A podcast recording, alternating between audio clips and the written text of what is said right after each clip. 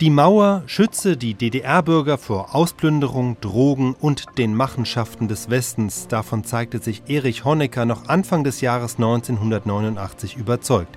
Wenn sich der Westen nicht ändere, werde die Mauer noch in 100 Jahren stehen. So Honecker auf der Tagung des Thomas-Münzer-Komitees in Ostberlin. Er spricht im folgenden Redeauszug über den Frieden und den Beitrag, den die DDR dazu leiste. Der USA und Deutschland wirft der Doppelzüngigkeit vor und noch zum Verständnis, wenn Honecker vom antifaschistischen Schutzwall spricht, ist das die DDR-Terminologie für eben die Mauer. Vor allem liegt uns am Frieden. Der Kampf für dieses edle Menschheitsziel hat Früchte getragen, die zuversichtlich stimmen.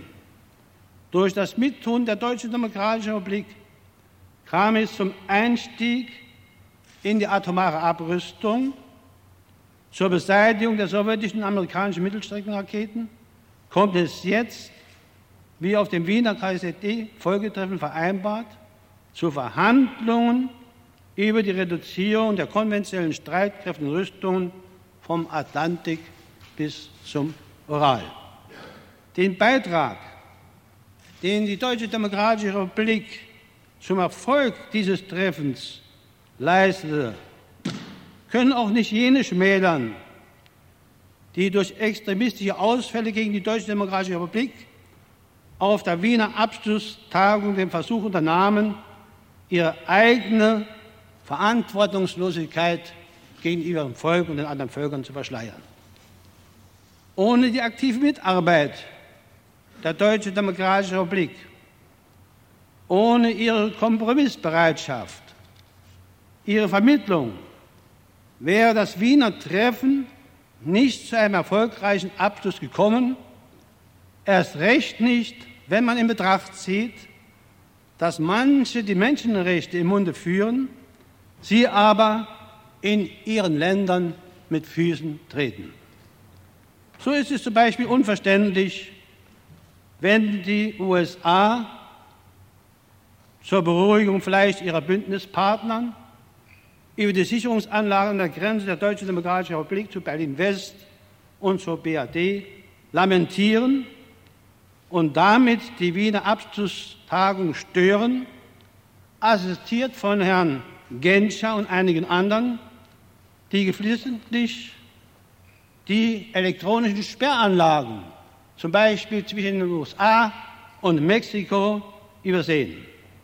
Ganz zu schweigen von der jüngsten Terroraktion der USA-Polizei in Florida, mit der Proteste gegen die Diskriminierung der farbigen Bevölkerung durch Schüsse und Massenverhaftungen erstickt werden sollten, wobei zwei Demonstranten niedergeschossen wurden.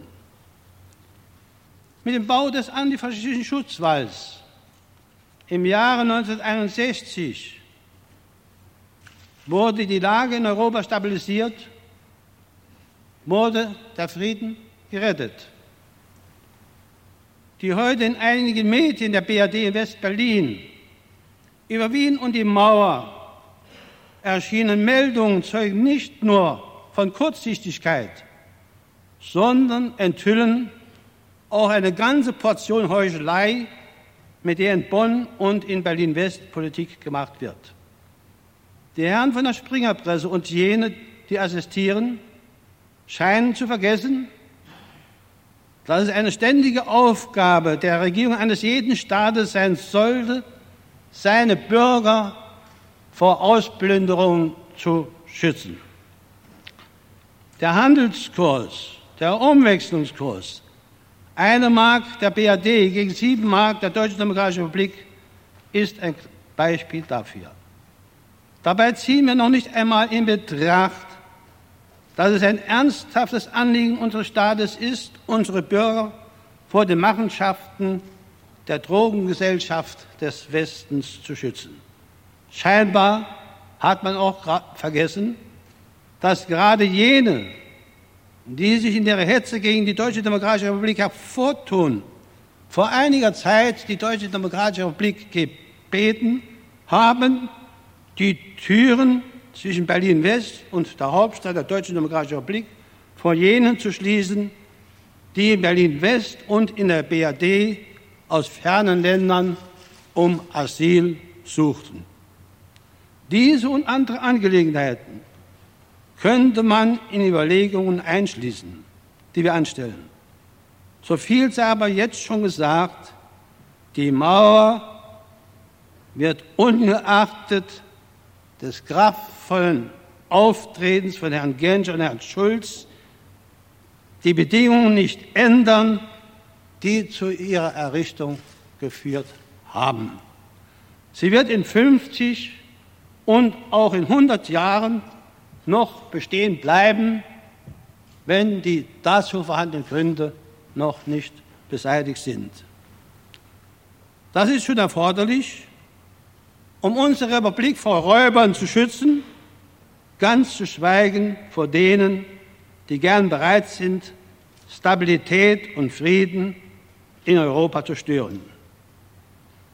Die Sicherung der Grenze ist das souveräne Recht eines jeden Staates und so auch unserer Deutschen Demokratischen Republik. Im Jahre 1989 jähren sich zum 75. Mal der Ausbruch des Ersten Weltkrieges und zum 50. Mal die Entfesselung des Zweiten. Dies mahnt in ganz besonderer Weise alles Erforderliche zu tun, ohne Pause den Abbau der Rüstungspotenziale weiter voranzubringen. Wir übersehen nicht, dass in der NATO mächtige Gegenkräfte wirken, sind aber fest überzeugt, dass Vernunft und Realismus über alle Konzeptionen vom Gleichgewicht des Schreckens die Oberhand gewinnen werden. Wesentlich von der Stärke des Sozialismus hängt es ab, wie sicher der Frieden ist.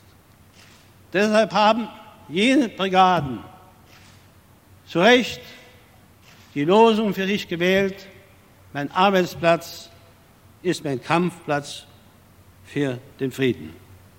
Praktisch kann man erleben, wie sich ganz in diesem Sinne die Bürger aller Klassen und Schichten unseres Landes, ungeachtet ihrer politischen und konventionellen Bindung, zu gemeinsamen Anstrengungen für Frieden und Fortschritt zusammentun. Das ist unsere Weise, Vermächtnisse aus der Geschichte zu verwirklichen, das Gestern mit dem Heute zu verbinden. Das ist unsere Weise, die deutschen revolutionären und humanistischen Traditionen in ihrer vollen Breite zu wahren und weiterzutragen. So ehren wir auch Thomas Münzer, spricht man gerne vom Strom der Geschichte, so hat das schon seine Richtigkeit. Nur lassen wir uns in diesem Strom nicht treiben, wie es gerade kommt. Wir selber setzen die Segel, bestimmen Richtung und Ziel unseres Schiffes, steuern es durch ruhige wie auch durch Brandungen gestützt auf das feste Vertrauen zwischen Partei, Staats und Volk. Und damit möchte ich unsere Arbeitstagung, die Tätigkeit beenden und die Tätigkeit unseres Komitees weiter eine solche aktive Rolle wünschen, wie es auf dieser Tagung ja zum Ausdruck gekommen ist. Ich danke Ihnen.